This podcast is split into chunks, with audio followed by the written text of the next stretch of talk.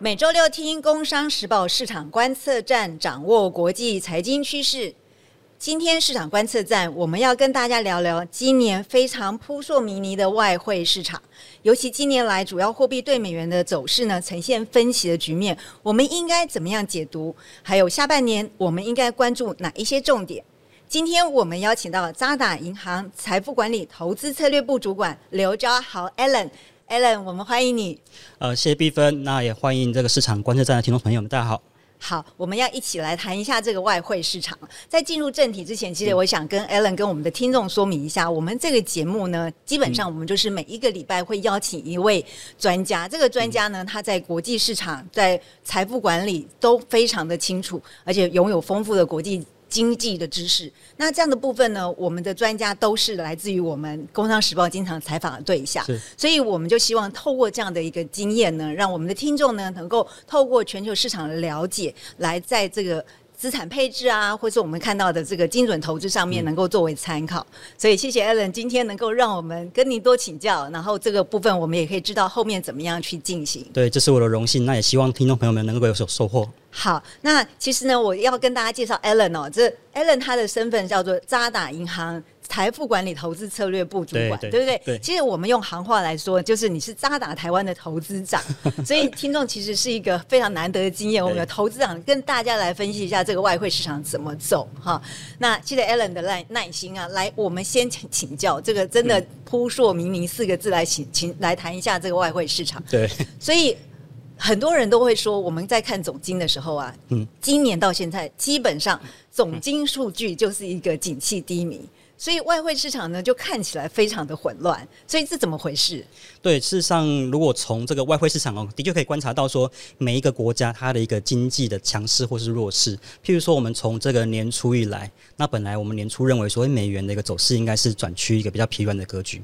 可是呢，在了进入了第二季以后。那美国的经济数据反而公布的稍稍的优于市场的预期，那所以你这段时间会看到说，反而美元又没有进一步走弱了。那同时呢，你会看到说，我们今年年初本来有些期待，认为说这个疫情解封之后呢，中国的开放有机会带动人民币，但是现在却看到人民币的一个走势。所以你可以从外汇市场的一个方向来看的话，哦，可以看到说，不管是反映的是汇率的政策。或者是国家经济体制的一个强弱，或者市场这个呃信心的一个指数来讲的话，那观察外汇市场都可能是一个很好的一个呃指标来看待每一个经济体或者是经济趋势的一个动能。哦，这很有趣哦，就是说我们在从这个总体经济的数据，其实可以给我们预测一点点，我们再看这个外汇市场这个方向。对。所以难怪啊，我们就说这个从年初我们就一直看到很多银行的报告都说啊，这个美元呐，基本上我们三个月、十二个月偏空，这是因为我们都会预估美国经济会什么软着陆啊、硬着陆嘛，就是它的 GDP 不好。对，所以那美元到底怎么回事？您觉得这又上去了？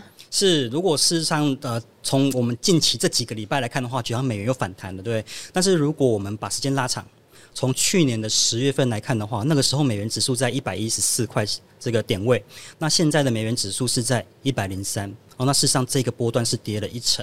哦，跌了一成。那当然，短线上大家想说，诶，美元好像有些反弹了，从一百又回升到了一零三，会不会开始重新走多？那当然可能反映的是目前哦，整个个联准会还是比较偏紧缩的一个政策。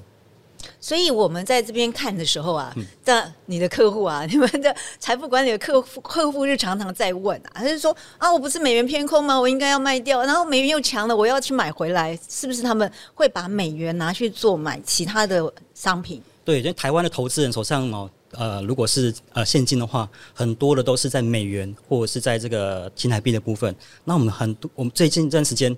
呃，有这个持有美元的客人，他就会问说：那如果你们的观点是认为美元会走弱的话，我们是不是应该不要继续持有美元了？我是不是应该做一些换汇啊，或做一些换汇？那甚至我们在做投资的时候，很多的投资产品都是美元计价的。他会说：哎，如果我是看美元看空的话，那我还去买美元计价的商品的话，会不会呃赚了这个这个价差，但是亏了汇差？这个都是市场常常问的问题。对啊，所以这个赚了这个利差，这个。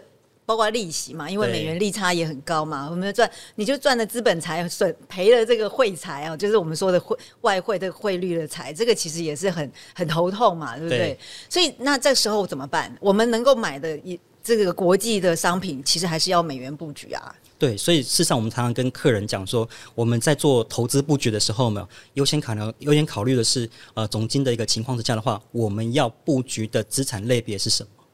然后才来看说我们是用什么样的币别去做呃配置。那所以如果是譬如说在这段时间。客户还在那边思考，哎，如果美元偏弱，那我是不是应该买美债、买美股的话，你就错过了今年上半年一整年美美股或是美债双涨这样子的行情。啊，对啊，这个上半年这个股债双涨，跟去年这是股债双空，完全相反，对不对？对所以这个，所以这个大家还是要这个 要很清楚的去衡量。那除了美元之外，非美货币里面，我其实观察到我们国人很喜欢的日元，它很贬，真的，我真的说很贬这种概念。所以这个 Alan 你怎么看它？对，在大家如果有印象的话，我们在去年的这个十月份的时候，呃，十月份、十一月份的时候，日元一度贬到这个一百五十二块钱对一美元的这个关卡的时候，日本央行赶快出手做个干预。哦，那那现在目前呃，我们看到日元这波的一个贬势又来到了一百四十五块钱，也有官员出来做一个口头的一个口头的一个警一个警示哦，对市场的一个警示。那会不会看到日元在这个地方又开始有些止贬的一个机会来讲话，也是我们近期观察的一个重点。对啊，我们会看到很多官员都是用嘴巴在讲，在在在护盘的哦，所以呃，我其实也真的觉得，其实美元这个日元对美元这个有贬哦，其实我们也看到，我们日元对台币其实也是，我看到八个月、十个月来的新高，然后这个去日本玩的朋友就很高兴，就是日元很便宜呀、可是其实还有很大的问题是，日本其实通货膨胀也很高，对所以所以对。换了日元，这个到日本去消费比较贵的情况，也没有什么赚到嘛，对不对？对，所以如如果你是一个外汇投资人的话，没有，你可能会觉得说，哎、我现在持有日元可能不持有日元可能不是那么好的一个投资方向。可是如果你是一个消费者的话，你会特别高兴。哦，这个日元在贬值的时候呢，我们去这个购买力变强了。那所以这个事实上也有助于说，今年来表现的蛮强势的日股，在日元偏软的一个情况之下，那有利于说日本的企业它的一个海外的盈余的汇兑，然后造成它的一个资，造成它的一个到最后营收的一个增长哦，这个我们相信是一个相对比较正面的一个因素。好，那我们现在就是刚刚 Allen 跟大家提到，就是我们要从总体经济的变动来看这个货币嘛。那人民币呢？这个就是一个问题，因为我们还是有很多的厂商啊，跟大陆之间都有很多的关系那个往来嘛。这个人民币就是一个观察。那我看它从六点七到现在七点三最高，这个贬到这个程度，到底后面怎么办嘞？对，事实上从第二季开始的时候，市场就在观察说，诶，如果这个中国的五一长假没有经济能够看到明显的复苏的话，那真的。真的经济就呈现一个落底了，因为毕竟在疫情的这段期间来讲的话，中国的经济事实上是呃率先落底啊、率先落底的一个状况。那当然，随着五月份这些数据一公布啊啊，真的是表现的真的非常的不好，表现的非常不好。所以从五月中开始，我们就看到呃中国的官员从五月中先放手人民币，它贬破了七块钱之后，也没有出来做太多的干预。那所以呃，可能这是一个目前政策在引导宽松的过程。理解，所以我们看下半年呢，就是包括我们就要请 Alan 帮我们解释一下，下半年如果我们看这个整个外汇市场，我们应该要怎么样注意？对，如果再再看下半年来讲的话，很重要的一个观察重点还是在于说，呃，美国联准会会不会如他自己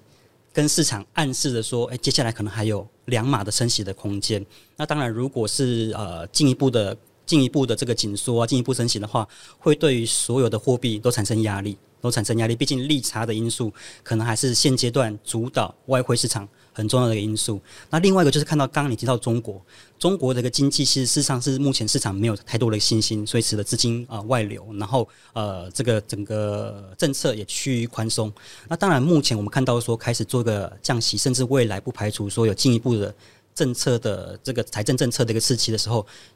市场的一个信心回稳。就会有利于说人民币就不需要进一步的贬值。我们看到在目前呢、来到了这个七点二五到七点三这个区间的时候，其实央行已经开始做一个慢慢踩刹车的动作了。对啊，这很有趣哦，就是我们真的要注意一下官员。各个国家官员自己货币，他可能真的就是他讲了一些话的时候，也是这个货币上面的一个停止，或是他开始又要启动的一个过程嘛。对，那如果新兴市场的货币，我们就要看美元的脸色，对不对？美元真的是会影响其他非美货币，特别是新兴市场这个部分，因为我们知道欧元啊，这个日元都还是大的货币，那小的货币我们大家知道，就是还是观察美元这样子。对，所以，我们事实上可以可以可以可以说，就是呃，有三个面向。第一个是，如果是主要国家的货币的话，那可能在乎的就是呃，对于联准会，甚至是这一个别国家自己的升息的一个脚步。那如果是在呃新兴市场的话，就看美元的脸色。那最后就在商品货币，如果是商品货币的话，可能要观察的是中国的这个刺激的政策何时的出台哦。就是这段时间我们可以看到说，当中国经济表现的没有那么好的时候，商品货币也就相形失色。哎，这艾伦你提到商品货币，其实跟大家一个小小的知识，它应该是包含我们所谓的澳币啊、加币这一些，是不是？对，通常我们提到商品货币，大家比较呃知熟知的，那可能是澳币、加币。哦，跟纽币，那为什么说它是商品货币呢？那主要是因为这些国家它都以商品出口哦为主，那所以呃，像这个澳币的部分的话，我们知道说它的铁矿砂哦，那事实上是出口到中国是很重要的一个一个这个出口创汇的一个商品，那所以铁矿砂的需求。就会直接影响到它币别的变动。那当然，加拿大就跟这个石油联动是比较密切的，毕竟它有很多的一个石油的一个出口，或者是石油到这个美国的一个加工，所以油价的涨跌，那对于加币就比较大的一个影响。那至于这个纽西兰就比较有趣了，它出产的是牛奶，所以如果对于乳制品有明显的一个需求的话，那就会使得说这个呃纽币来讲的话啊，就会有一个明显的一个拉抬。哦，我觉得如果高松生今天来认识外汇市场，他的国际经济、国际地理应该念得很好哈。对，好，今天我们谢谢 Allen 哦，跟大家解释一下这个外汇市场的一些观察的重点。其实我们认为啊，外汇的配置是财富管理的一部分，但是呢，因为货币的波动很快，是一个非常短期的交易，所以大家要很小心嘛。所以我们真的建议大家在参与上可能要非常的谨慎。是是，好，我们谢谢 Allen，谢谢谢谢各位听众。市场观测站的听众朋友，我们下周见，大家拜拜，拜拜。